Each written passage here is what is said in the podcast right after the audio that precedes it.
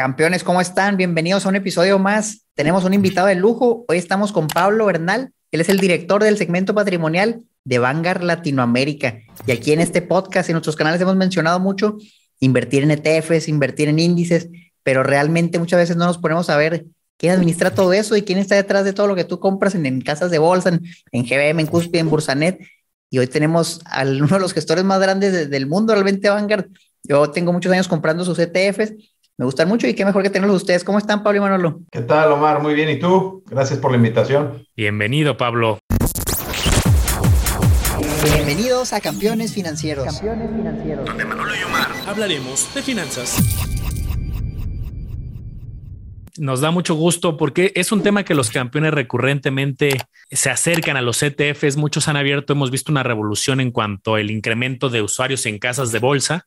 Ya este año se rebasaron en México dos millones y pues muchas veces la gente pues ve los tableros y tienes todas las acciones, pero un camino para muchos más fácil, más amigable y de arranque suelen ser los ETF, los fondos indexados.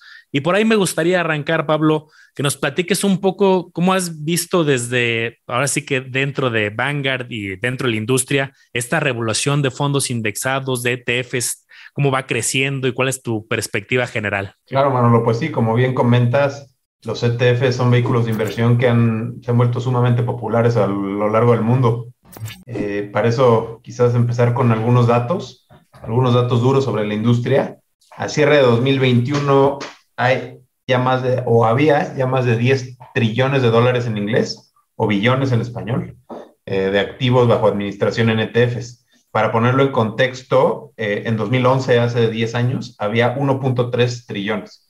Es decir, creció siete veces eh, la industria en 10 años en, cuanto a activos. Y hay en el mundo cerca de 10.000 ETFs distintos. La mayoría de ellos están domiciliados en Estados Unidos, seguidos por Europa, que también es un mercado importante para los ETFs. Pero bueno, también hay ETFs listados en, en Asia, en, en América Latina, desde luego. Así que, digamos, son, son un vehículo de inversión utilizados a nivel global. Oye, Pablo, qué locura. ¿Por qué será que la gente ahora se está yendo a los ETFs? ¿Por qué prefieren invertir en eso que agarrar a lo mejor un fondo de inversión, un mutual fund en inglés, o comprar acciones por su cuenta? ¿Qué tienen los ETFs que hace que las personas sean tan, se sientan tan atraídas a ellos? Pues sí, es, es, la verdad es que ofrecen cualidades muy positivas, sobre todo para los inversionistas tradicionales o a los inversionistas de a pie digamos, ¿no? También para los inversionistas institucionales, los grandes planes de pensiones del mundo, pero, pero en particular el beneficio para las personas físicas, los individuos que invierten, son, son muy positivos, ¿no? Te diría lo primero es su acceso. Eh, al ser exchange traded, justamente, o estar listados en una bolsa o en un mercado de valores, pueden ser accedidos por casi cualquier inversionista. Quien sea que tenga acceso al mercado de valores los puede comprar y vender. ¿no? Mencionabas, Manolo, las dos millones más de, o más de cuentas que ya hay en México, pues cada uno de sus inversionistas puede comprar y vender ETFs, ¿no? Y así, pues en, todo el mundo. Entonces, te diría que lo primero es el acceso. Lo segundo es, es la transparencia, ¿no? Y la facilidad de, de, entenderlo, ¿no? La vasta mayoría de los ETFs son indizados, es decir, que replican un índice, y eso hace que, pues, sean muy fáciles de entender y transparentes en el sentido de que sabes qué estás comprando exactamente, ¿no? En algunos de sus episodios que tuve oportunidad de ver, incluso han revisado ETFs individuales, pueden ver día a día cuál es la cartera, cómo están compuestos, qué es lo que estás comprando exactamente. Y bueno, otro de los atributos más importantes, te diría yo, es eh, el costo. Los ETFs suelen ser vehículos de inversión de bajo costo. Y sabemos que todo lo demás constante el costo pues va en contra de tu rendimiento, ¿no? A mayor costo, menor rendimiento. Así que es sumamente importante considerar esto y los ETFs, como les decía, son una excelente alternativa. Pueden ser mucho más eh, eficientes en costo, más económicos que un, que un fondo de inversión, por ejemplo. Y no solo eso, no, no discriminan por el tamaño de la inversión o por el tamaño del inversionista. Es decir, un, un ETF cobra, o el administrador del ETF, como Vanguard en este caso, cobra solamente, eh, perdón, cobra lo mismo para todos los inversionistas del ETF. Cuando un fondo de inversión tiene capacidad de tener múltiples series que pueden discriminar de acuerdo al tamaño de la inversión. y puede haber series para personas físicas, individuos con poco patrimonio que cobran muy caro y otras que cobran mucho, mucho menos para inversionistas de alto tamaño. Está muy interesante y, y ahí me gustaría profundizar un poco, Pablo, porque pues sí, luego hemos visto algunos fondos que a lo mejor hasta, hasta parecen sencillos, no tienen una, una gestión tan compleja y activa, y vemos que tienen comisiones, sobre todo en renta variable, luego del 1,5%, 2%, 3%. Una vez vi unos del 3% y sí, casi, casi me voy para atrás.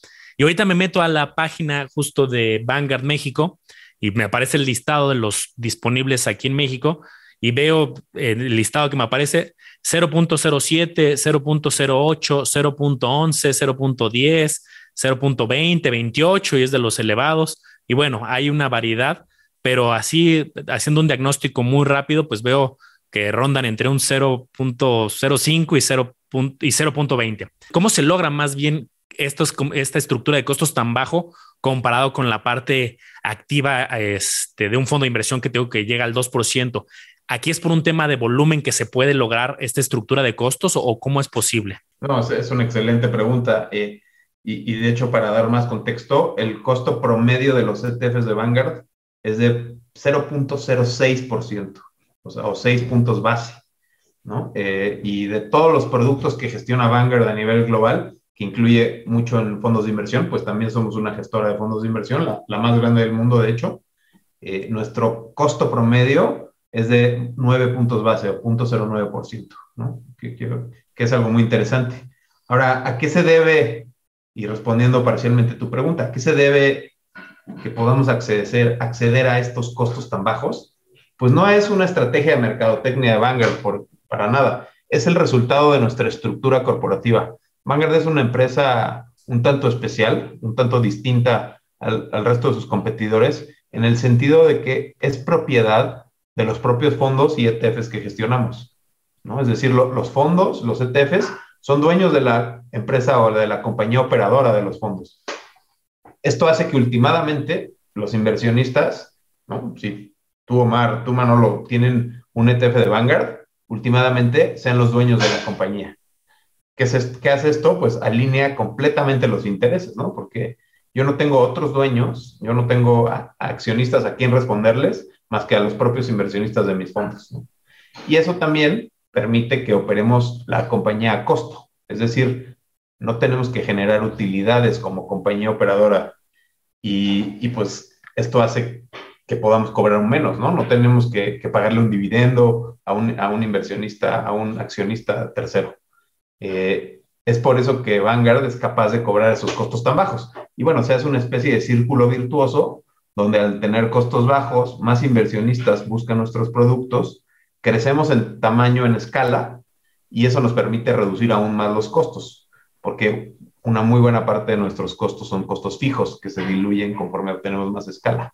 Entonces, es común ver que cada año, eh, en, la medida que obtenemos mayor escala, ¿no? Eh, bajamos los costos de administración de nuestros productos, ¿no? Se anuncia al mercado y reducimos esto. Esto es ahorro, como les decía, ¿no? Todo lo más constante es mayor rendimiento para los inversionistas. Qué locura, oye, literal, es una empresa hecha por inversionistas para inversionistas y yo no conozco otra que, me diga, es que yo no voy a lucrar contigo, simplemente te lo voy a vender al costo porque esto está hecho para que tú ganes. La verdad es que ya competir con eso es casi imposible, realmente es algo, vaya, único y qué bueno que hicieron algo así porque yo siento que hicieron un cambio enorme que beneficia a las personas que invierten en sus fondos.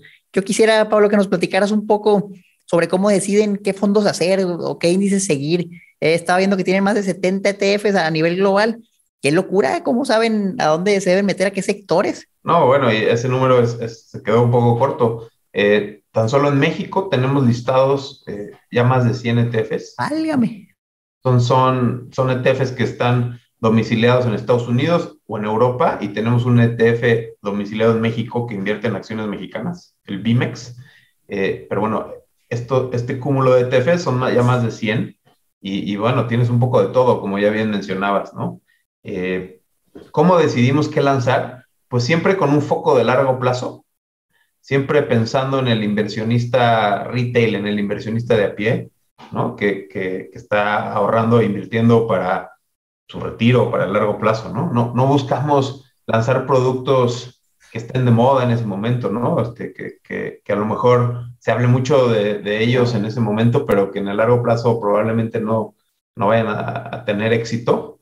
Entonces, nuestros productos suelen ser muy amplios, ¿no? Suelen abarcar eh, mercados enteros o, o, todo el espectro de capitalización, ¿no? Por ejemplo, eh, nuestro ETF de todo el mundo, tenemos un ETF que replica el índice del FTSE All World, que es, básicamente es todo el mundo, tanto mercados desarrollados como mercados emergentes. Ese ETF tiene más de 9000 acciones dentro. ¿Qué pasa? Que cuando tú compras un título de ese ETF, que vale alrededor de 100 dólares, estás comprando realmente 9000 acciones de todo el mundo, ¿no? Obviamente en la proporción de acuerdo a su tamaño. Así que eh, te diría que esa es más o menos la filosofía que seguimos a la hora de lanzar y de, crear nuevos productos. Buenísimo. De hecho, ahorita que, estaba aquí curioseando, les dio en la página, sí, veo 70 de renta variable, 34 a renta fija, hablamos de más de 100, 104 para ser exactos. Pues hay, variedad para todo perfil y tipo de inversionista. Y ahí, ahí viene con respecto a esto mi pregunta, eh, Pablo, teniendo alguien con tu experiencia, este es un tema que luego arma mucho debate en el medio financiero y los campeones nos lo preguntan mucho y es el clásico debate entre lo activo y lo pasivo. Hay mucha discusión, hay mucha teoría de que los mercados son eficientes o luego que no son del todo eficientes. Luego llega la teoría de algunos premios Nobel de también las emociones. Y entonces aquí hay de dos caminos. O te vas por un camino de eh, un poco más fácil y te replicas, bueno, adquieres una estrategia que replique un índice, puede ser el Standard Poor's, puede ser este que llamabas un índice global, o hay personas que sí les gusta, ¿no? Hacer su propio portafolio activo y de una manera pues muy compleja. Y para hacerte la pregunta, ya antes tengo el dato, por ejemplo, de Warren Buffett, que en una de sus cartas de hace unos años, incluso retó a profesionales con una apuesta monetaria, les decía, oigan, a ver quién puede superar el Standard Poor's 500 y muchos profesionales no quisieron entrarle y los que entraron con varios fondos no lo superaron. Entonces, en este debate de gestión activa y hacer una selección más estratégica o camino más sencillo, algo más pasivo y que replique un índice, ¿tú qué opinas? ¿Qué nos puedes decir ahí? Mira, es muy común escuchar esta pregunta, escuchar este debate, ¿no? Si el manejo activo o el manejo pasivo. Yo creo que no es la pregunta correcta, ¿no? Ambos estilos funcionan, tienen eh, su validez, eh, tienen un lugar en un portafolio. Creo, que más bien hay que ser sensatos a la hora de decidir irse por el manejo activo o el pasivo. ¿no? Por ejemplo, Vanguard, el 20% de nuestros activos, ¿no? Vanguard gestiona alrededor, alrededor de 8.5 billones o trillion o trillones en inglés eh, de dólares, ¿no? que es pues, un número muy importante. Eh, de esos 8.5, aproximadamente el 20% son de gestión activa, ¿no? Vanguard es más conocido por la gestión pasiva, pero aún así tenemos eh, pues casi dos trillones de dólares en, acción, en gestión activa, ¿no? ¿Qué pasa? Que nosotros tenemos unos principios muy claros sobre qué debe de, haber para que funcione la gestión activa. Uno de ellos, eh, el primero es disciplina, ¿no? O paciencia. No, no, no puedes tú pedirle a un manager, a un administrador que que le gane el benchmark en todo momento, ¿no? Y en el corto plazo. Tienes que dejar suficiente tiempo pasar para que la estrategia de este manejador se materialice y realmente le pueda ganar el índice. Segundo, es el talento, ¿no? Obviamente es un juego de, de quién tiene mayores capacidades de elegir a, las ganadoras o a los ganadores, ¿no? Eh, es muy importante conocer con quién, quién es el manejador activo, ¿no? Eh, y, qué estrategia tiene, cuánto tiempo llevan ahí, este, ¿no? Si han tenido un buen track record, etcétera.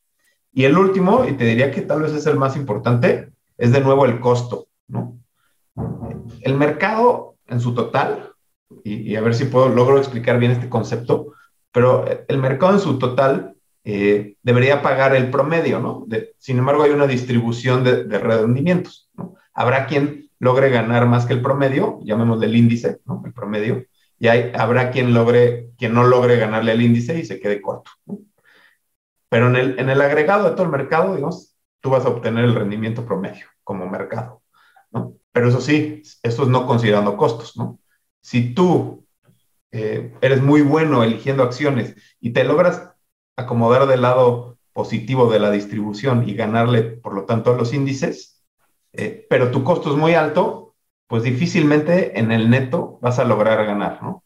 Entonces, por eso creo que se ha estigmatizado mucho al, manejo activo. No, no, es porque no sea exitoso o porque no logre los, los resultados esperados, es porque es, suele ser muy caro, ¿no? Los, los manejadores de fondos activos suelen cobrar muy caro y eso hace que, digamos, es como empezar la carrera unos metros atrás, ¿no? Tienes que este, hacer, hacer catch up de, de, de, tus rivales. Entonces, no, no, es tan fácil a veces, ¿no? Oye, Pablo, quisiera que nos platicaras un poco. Aquí hay campeones que apenas nos van escuchando y tal vez dicen, oye, ¿y qué quiere decir ETF? O platícanos un poquito de, la historia de esto. ¿Por qué nace? Si antes había fondos de inversión, ¿qué necesidad de sacar ETFs para las personas que nunca han escuchado esto antes? Sí, claro, eh, eh, es, es importante. Bueno, primero los ETFs, y regresando un poco al principio de nuestra conversación, son en inglés Exchange Traded Funds o fondos que cotizan en el mercado de valores, fondos cotizados.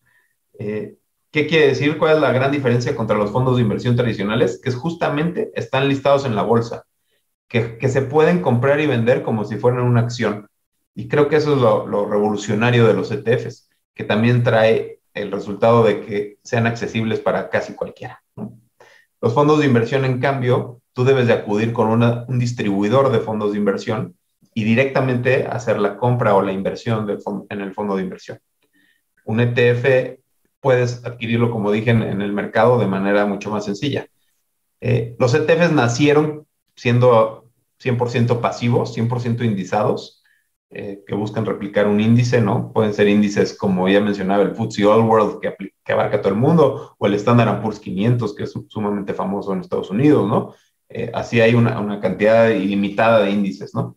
Eh, ¿Qué pasa? Que esta característica de que se puedan comprar y vender en el mercado ha hecho que se vuelvan mucho más atractivos, ¿no? Este, y los, digo, los fondos siguen teniendo cabida y siguen teniendo una utilidad, pero sin duda su crecimiento se ha estancado mucho más comparado con el de los ETFs, ¿no? Tan solo el año pasado entraron 1.3 trillones de dólares en inglés de nuevo a, a, la industria de ETFs, de los cuales 355 mil millones eran de, entraron a ETFs de Vanguard. Fuimos el, el, administrador que más activos captó el año pasado, ¿no? En nuestros ETFs. Perfecto. Y, y, en ese sentido tampoco puedo dejar de hacer la siguiente pregunta. Ahorita ya mencionaba que la gente puede entrar a, la página de Vanguard México y va a ver un listado de muchos ETFs. Eh, e si le da clic a cualquier nombre, eh, va a aparecer muchísima información, el precio, rendimiento, eh, gráficos. Hay mucha información que ya hemos tocado en algunos otros episodios, pero aprovechando tu presencia, Pablo, ¿qué le dirías justo a, esa persona que está curioseando, que a lo mejor ya tiene su contrato, como dice Omar, dando sus primeros pasos? Entra a la página de Vanguard, dice, a ver, tengo que ver estos datos. Sale muchísima información. ¿A qué voy con esto? ¿Cuál sería la pregunta? ¿Qué información crees que es vital que los campeones deberían de analizar porque hay informaciones, poder y hay bastante, deben de analizar todos los datos, o que, nos des dos, tres datos clave que tienen que analizar de cada ETF antes de tomar una decisión. Claro, lo, primero, Manolo, sin duda, es el índice que replica, es decir, entender bien a qué me estoy exponiendo. Por ejemplo, regreso a mis ejemplos, al FTSE All World, al Standard Poor's 500. Bueno, yo quiero comprar acciones de todo el mundo y estar hiperdiversificado pues el FTSE All World parece ser un buen índice para ello, ¿no? Invierte en todo el mundo, tiene 9000 emisoras o más, eh, hace sentido. Oye, no, ¿sabes qué? Yo quiero algo más específico. Yo estoy buscando exposición a empresas de tecnología en Estados Unidos. Ok, pues hay que buscar un índice que a su vez tenga un ETF que lo replique, que, que, invierta en, empresas del sector tecnológico de Estados Unidos. Entonces, eso es lo primero, ¿no? Saber qué quieres, o sea, hacia dónde quieres ir, ¿no? Pero bueno, ya que tengas identificado un ETF o una serie de ETFs que cumplan este objetivo, creo que lo primero que hay que ver, de lo primero, es el costo. ¿no? ¿Cuál es el, el, el, costo de administración? Ustedes han comentado en algunos de sus programas, han analizado ETFs de Vanguard de otros competidores y, y siempre comenta, mencionan el costo. Eso es lo que cobra el proveedor del ETF, en este caso Vanguard, eh, por administración. Si yo les digo que cobra 0. 0.05%, eso quiere decir que cobra eso al año, ¿no? Entonces, en un año estarías pagando esa comisión. Eh, lo otro es qué tan, qué tan líquido es el ETF, ¿no? Qué tan fácil es de, transaccionar. Obviamente depende, si tú lo estás buscando para una estrategia más táctica, ¿no? Para entrar y salir y tratar de beneficiarte de un movimiento de corto plazo, esto va a ser mucho más relevante. Si, si tu objetivo es de muy largo plazo, pues no, no es tan importante lo, lo líquido que pueda o no ser, dependerá.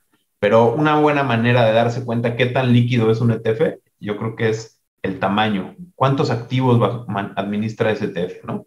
Por ejemplo, nuestro ETF del S&P 500, que es uno de los más grandes que tenemos, el VO, o VWO, cobra solo 3 puntos base, o sea, 0.03%, y gestiona más de 250 mil millones de dólares, ¿no? Es un monstruo verdaderamente. Claramente con un ETF así nunca tendrás problemas para entrar y salir.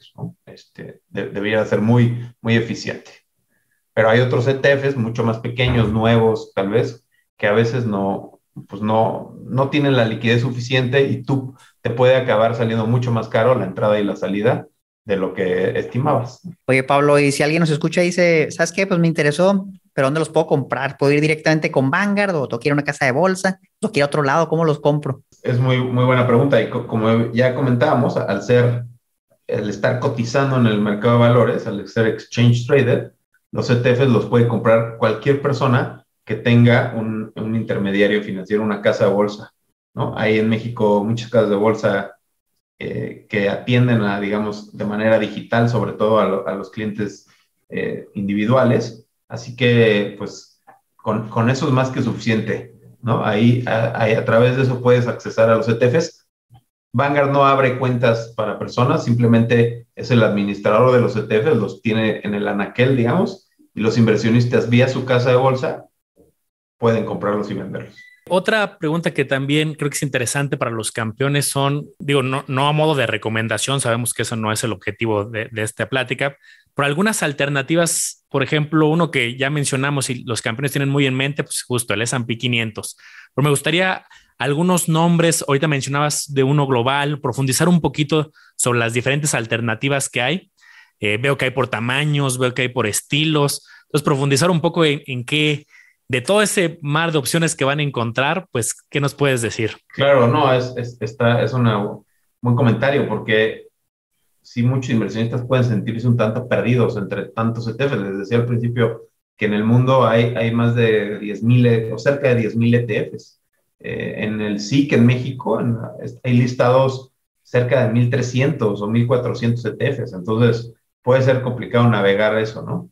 Eh, les diría que puedes partir de lo más amplio, como ya decía, hablando de acciones, ¿no? Porque como ya, ya, han comentado en otras ocasiones y como recordará la audiencia, eh, hay ETFs de, acciones, hay ETFs de bonos, de materias primas, ¿no? Así que hay de, distintas clases de activo. Pero bueno, hablando de acciones, eh, podemos partir desde lo más amplio, que es un índice global totalmente como el eh, que ya les comentaba, el FTSE All World, que su, su clave de pizarra, su ticker es el BT, de Vanguard T. Eh, y luego te puedes ir especializando por regiones, por ejemplo.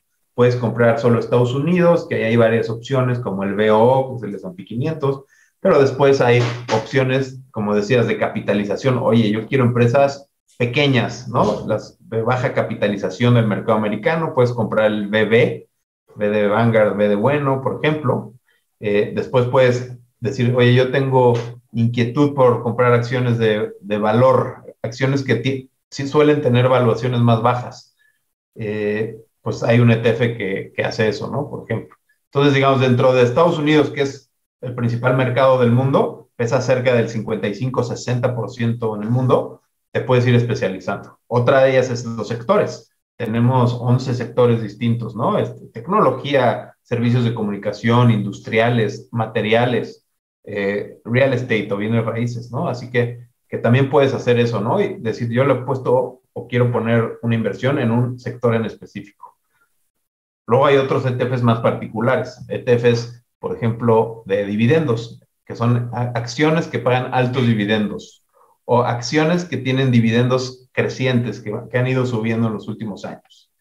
Eh, o algo aún más novedoso, por ejemplo, son ETFs que tienen filtros ASG o ESG en inglés, ¿no? Que, que también han, han, tenido ese tema en, en, el podcast en algunas ocasiones. Pues hay ETFs que te hacen ese filtro y te eliminan las compañías, pues que hacen energías sucias, eh, armamento, que tienen temas de corrupción, etcétera. Y, es una buena manera de, pues, de seguir invirtiendo, pero, digamos, mostrando tus valores, ¿no? Un poco más y tus convicciones. Eh, ahora, eso es por el lado de, capitales, que bueno, también me faltó hablar de que tenemos opciones para invertir en Europa, por ejemplo, nada más, en empresas de Europa, de Asia, de Japón, este, ¿no? de mercados emergentes solamente. Así que, que, digamos, puedes ir como partiendo el mundo y los distintos sectores económicos como, como tú más eh, te sientas cómodo invirtiendo, ¿no? Para el que diga, oye, yo no quiero ni, ni, ni, tomar ni una decisión, pues puedes comprar todo el mundo. Pero habrá quien diga, no, yo, sí quiero hacer algunas apuestas más tácticas, más activas, es decir, comprar un ETF de un sector o de otro. Esto es, por un lado, las acciones, como les decía. Y luego tenemos la parte de bonos o de renta fija. Pues ahí también tenemos un poco de todo. Tenemos desde el mercado total de bonos para los que no quieren pensarlo demasiado. Este, tenemos de bonos nada más del Tesoro, gubernamentales de Estados Unidos, de, de crédito, ¿no? De empresas que emiten bonos, de mercados emergentes también, de, de gobiernos de mercados emergentes. Digamos que lo que tienen los ETFs es, entre otras muchas cosas, es la versatilidad, que te permiten implementar tus objetivos ¿no? de, inversión de manera muy eficiente y muy sencilla. Pablo, quisiera ponernos un poquito más técnicos en cuanto al, al ETF en sí. Tengo unas preguntas muy concretas. Mm, entonces ahí nos escucha y se puede preguntar, oye, en una acción, pues su valor se define por la oferta y la demanda, ¿no? Si muchas personas lo quieren comprar, el dinero entra, el precio va a ir subiendo. Pero en el ETF, ¿cómo funciona? Si bien está en la bolsa y está expuesto a la oferta y la demanda, pero el ETF está comprando, en este, vamos a decir, en este caso, muchas acciones. ¿Cómo se define realmente su valor? ¿Es por oferta y demanda o es por los activos que tiene o es por las dos? Es una buena pregunta y, espero no, no ponerme demasiado técnico y, que logren comprender bien este, este, concepto. Pero detrás de esto está el, lo que se llama el mecanismo de creación y cancelación, que es lo que hace que los ETFs funcionen como funcionan. ¿no? Porque como bien dices, los ETFs, igual que las acciones, están listados en el mercado. Si hay más demanda por una acción como Apple, pues esta tenderá a subir de precio, porque hay un número limitado de acciones de Apple en circulación y pues si más gente las quiere, pues tenderá a subir de precio. Con los ETFs pasa lo mismo, pero la gran diferencia es que como el número de acciones no está limitado, es decir, puedes crecer o decrecer, el ETF nunca se va a separar demasiado de su valor teórico o del, o del índice, digamos, ¿no? ¿Por qué? Porque imagínate, vamos a poner un ejemplo, el Standard Poor's 500, ¿no? Imaginemos que e, nuestro ETF, el Standard Poor's 500, empieza a tener mucha demanda. Pues irá subiendo de precio, ¿no? Cada vez los inversionistas estarán dispuestos a pagar más por él. Pero como los ETFs al final están compuestos por todas estas acciones subyacentes, las 500 del Standard Poor's, lo que hacen los intermediarios financieros es, al ver que hay mucha demanda por un ETF y que el precio a lo mejor empieza a subir y a desviarse del valor del índice, van con Vanguard, con, administradores de ETFs como Vanguard, y le entregan una canasta de acciones equivalente al S&P 500 y Vanguard emite más títulos del ETF, más acciones del ETF. ¿no? Esto hace que, que haya lo que le llamamos pequeñas oportunidades de arbitraje, ¿no? De, hacer ciertas diferencias. Oye, yo puedo comprar el, el, e perdón, vender el ETF más caro de lo que vale en la canasta de acciones.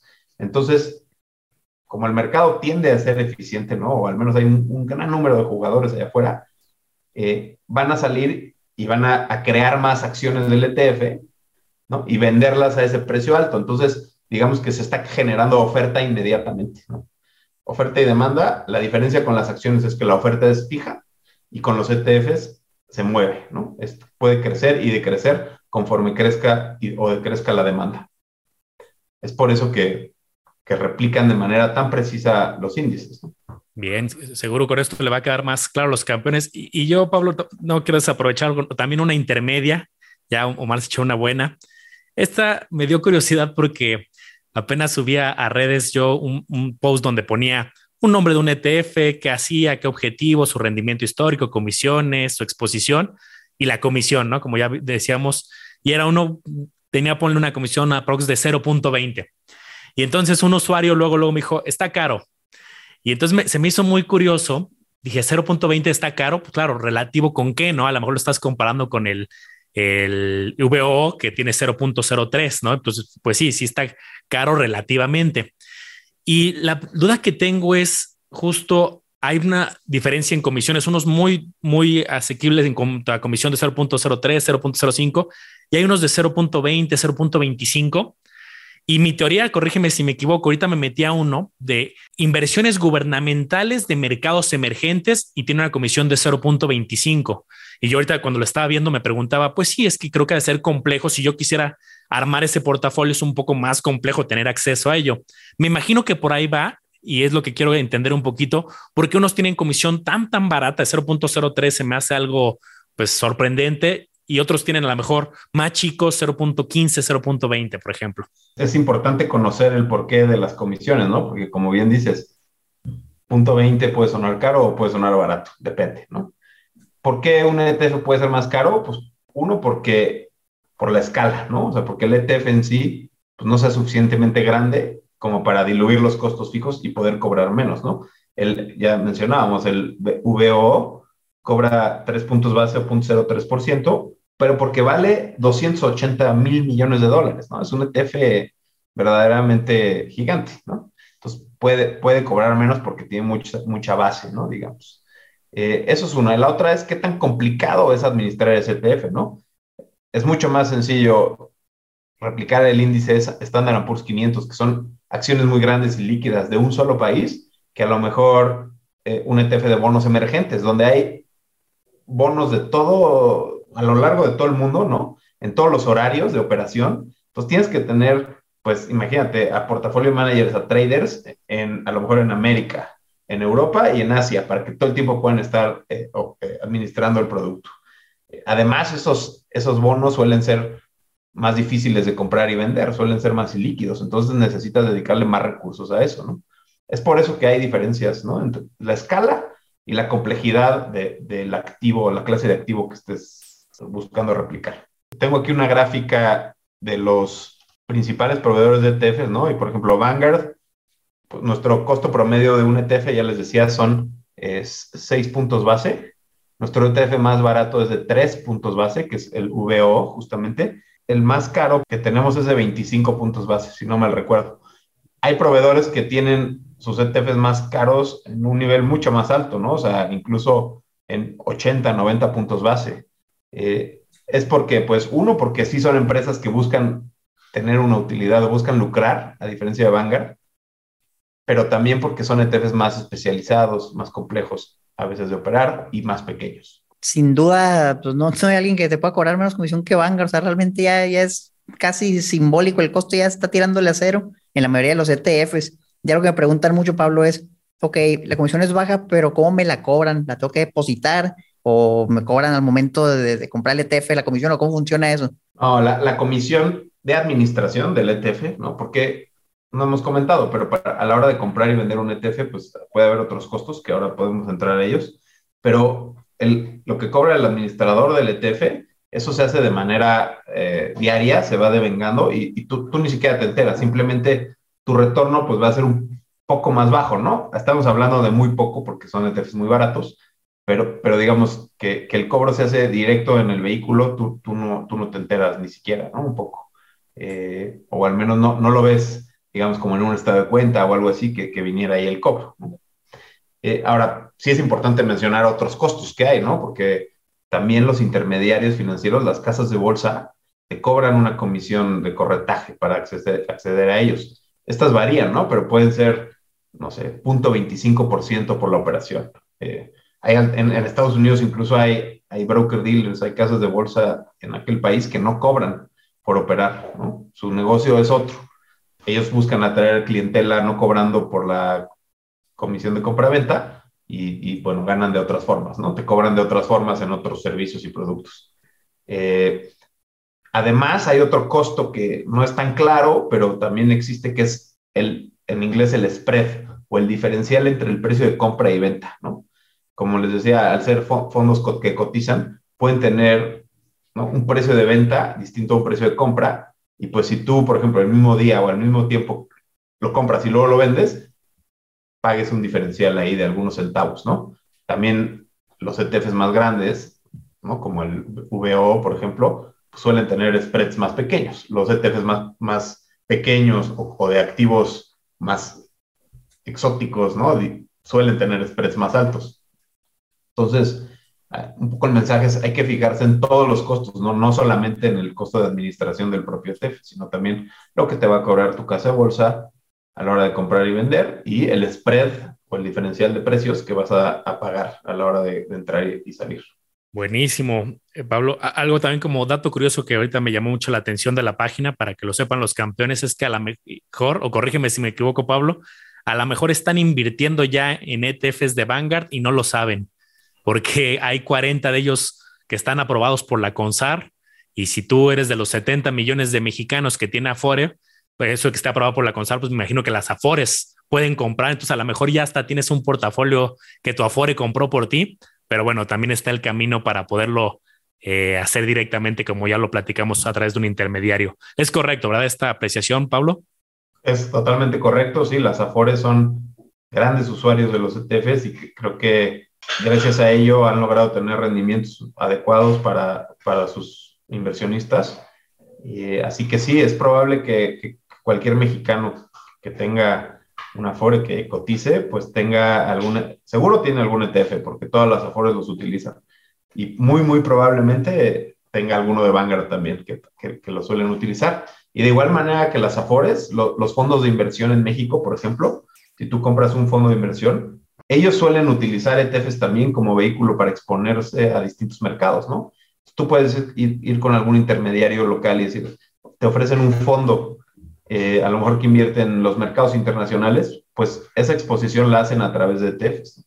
Utilizan a los ETFs para armar sus portafolios y a veces son de gestión activa, ¿no? O sea, que los ETFs pasivos pueden ser utilizados con fines de gestión activa. Fíjate, eso lo, hemos expuesto en algunos episodios donde hay fondos de inversión de gestión activa que te cobran una comisión alta y luego van y compran los ETFs de Vanguard. Aquí lo que decimos es, mira, pues mejor ahorrate eso y ve directo y cómpralo tú. Si, realmente no van a hacer mucho. Pero bueno, eso se lo tenemos otro día. Yo te quisiera preguntar el tema de la dolarización. Y es que hablamos de los precios en dólares, pero ¿qué tal yo que estoy en México y quiero comprar algo? Y en mi casa bolsa ahí me salen pesos lo compro, pero ¿qué pasa, por ejemplo, si el peso se sigue depreciando y al rato el dólar vale 30 pesos en vez de 20? Sí, esa, es una confusión bastante común. Al final del día, lo único que estás haciendo es comprar el mismo vehículo que, que si estuvieras en Estados Unidos o en Europa. Lo que pasa es que, claro, está expresado en pesos en tu, en tu estado de cuenta, en, en la página de tu, de tu casa de bolsa pero la realidad es que tú tienes exposición al, al vehículo local, al vehículo, me refiero domiciliado allá. Entonces, si estás comprando, por ejemplo, acciones de Standard Poor's 500, pues tú sigues teniendo exposición a, dólares en este caso. O un ejemplo más claro, compras un ETF de bonos del Tesoro americano de corto plazo. Son bonos muy seguros que prácticamente no tienen volatilidad, ¿no? Este, hoy en día pagan muy poco de interés, pero bueno, en otras ocasiones han pagado más tú tienes tu dinero en dólares, a pesar de que tú lo veas expresado en pesos, ¿no? Lo único que pasa es que si el peso se depreciase, por ejemplo, se fuera a 22 pesos por dólar, eh, y tú tuvieras un ETF que en ese momento eh, valiera 100 dólares, pues ahora va a valer 2.200 pesos. Tal vez ayer valía 2.100 cuando estaba 21. Y ese es, un, un gran punto porque a la hora de tú comprar y vender ETFs en México, lo que tienes que hacer es fijarte en cuánto está cotizando en su mercado de origen. Regresando al ejemplo del Standard Poor's 500, si tú ves que el VO está cotizando ahorita, por ejemplo, bueno, ahora está cerrado el mercado, pero por la tarde y por la mañana estaba cotizando en 403 dólares, tú tendrías que multiplicar eso por el tipo de cambio y ese es el precio en pesos que deberías de pagar por él, o muy cercano a. Perfecto. Creo que ah, con esto nos estás dando muchísima claridad. Yo ya tengo la, última pregunta de mi lado, Pablo. Han sido respuestas muy interesantes. Y esta genuinamente tengo duda. Hay varias de las otras que, que tenía ya una tesis, una, un camino, pero esta sí tengo duda. Así como en las acciones, cuando un campeón tiene a lo mejor un contrato, no en una casa de bolsa nacional, sino se aventuró a abrir un broker en el extranjero, en acciones, ¿qué pasa? Tienes acceso a más acciones y aquí en México solamente las que están en el sistema internacional de cotizaciones, que es un proceso que tienen que llegar y las pide la casa de bolsa. Bueno, hay todo un proceso y llegamos a los eh, a, un número definido de acciones. En los ETFs eh, pasa lo mismo de que podamos encontrar más ETFs de Vanguard a través de un broker de Estados Unidos y se listen solamente algunos. Y si la respuesta es sí, eh, ¿cómo deciden cuáles se van listando y si la respuesta es no, pues ya va a estar muy claro, ¿no? Es una muy buena pregunta. Vanguard en particular tiene listados en México la vasta mayoría de los ETFs que tiene en Estados Unidos y la vasta mayoría de los ETFs que tiene en Europa. Así que te diría que incluso puede haber una ventaja de tú comprar desde México, porque tienes acceso a los ETFs de Estados Unidos y a los ETFs de Europa. Habrá intermediarios en Estados Unidos que también te permitan acceder al mercado europeo, pero hay algunos que no. Entonces, en ese sentido, estando en México con un intermediario local, puedes acceder a casi todos los ETFs de Vanguard. Hay algunas excepciones. Te diría por dos motivos. Uno, porque la Comisión Nacional Bancaria y de Valores exige que un ETF tenga al menos tres meses de vida para poder ser listado. Entonces, hay veces que se lanza un ETF en Estados Unidos o en Europa y tienen que, tenemos que esperar tres meses para traerlo. La segunda es que la, la propia comisión tampoco permite que se listen ETFs de manejo activo, porque no, no, lo, no lo hemos mencionado, también dado que en el, SIC en México no, es, no existen, no hay, eh, pero también hay ETFs de manejo activo. Son mucho más pequeños que los de manejo pasivo, hoy representan como el 4% del mercado de ETFs. Pero bueno, Vanguard, por ejemplo, tiene algunos muy, muy puntuales que son de manejo activo y esos no están listados en el SIC porque no, la regulación no lo permite. Así que sería, sería básicamente la única excepción. Buscamos traer la vasta mayoría de los productos eh, de Vanguard. Y a, tu, y a tu pregunta en general, pues habiendo tantos ETFs ya listados en el SIC, son más, te digo, más de 1300, yo creo que es más que suficiente. O sea, muy difícil que, encuentres algún ETF que quieras que no esté listado. Y si sí, pues probablemente es porque sea un ETF activo. Este, hace unos meses eh, los ETFs de, de, Cathy Wood de ARK Investments estaban muy de moda, ¿no? Se, salían mucho en la prensa y demás. Eh, bueno, desde entonces ha sido un poco un desastre, han, han caído mucho, pero bueno, algunos preguntaban por esos ETFs en México y esos no están listados porque justamente son ETFs activos o de manejo activo. Pablo, ahorita mencionabas algo bien interesante. Vanguard tiene fondos en Estados Unidos y fondos en Europa. Hablamos de la dolarización, pero ¿qué tal si alguien quiere exponerse al euro, por ejemplo? Si invierte en los fondos de Vanguard que están en Europa, su inversión está, entre comillas, eurizada. No, no del todo. Te, diría que da igual un poco dónde esté domiciliado el ETF. Lo importante es en qué activos invierte. Por ejemplo, puede ser un ETF que está en Europa, pero que invierte en bonos del Tesoro americano. Entonces tú realmente estás dolarizado. O al revés, puede haber un ETF en Estados Unidos que invierte en acciones europeas y pues entonces estás un poco más bien eurizado o expuesto al euro, como mencionabas, ¿no? Nuestros ETFs de domiciliados en Europa, hay de todo. Hay, hay algunos que tienen enfoque europeo, en euros, hay otros que tienen enfoque más a Estados Unidos, a bonos americanos, a acciones americanas, incluso hay otros que tienen enfoque a acciones japonesas, a bonos de todo el mundo. Entonces, el domicilio del ETF no te indica realmente la exposición de moneda y de mercado, sino más bien la clase de activo o el y el índice que, que replica, ¿no? Pues yo ya me había acabado las preguntas que nos habían hecho llegar los campeones y a mí me gusta cerrar, a lo mejor Martín alguna otra, pero me gusta cerrar con un espacio abierto. Te hicimos muchas preguntas muy específicas por algún mensaje, algo clave que, que no te hayamos preguntado o algo que tú quisieras mencionar eh, al respecto de forma libre. Claro, muchas gracias, eh, Manolo pues quizás decirle a los campeones que sé que muchos de ellos ya, invierten, pero a los que no, y a los que sí también, que, inviertan, ¿no? O sea, lo, lo, mejor que uno puede hacer es invertir, eh, y el mejor momento para hacerlo probablemente fue ayer, así que el segundo momento es, el, mejor, el segundo mejor momento es hoy. Eh, no, no, pierdan el tiempo y, y hay que invertir pensando siempre en el largo plazo, ¿no?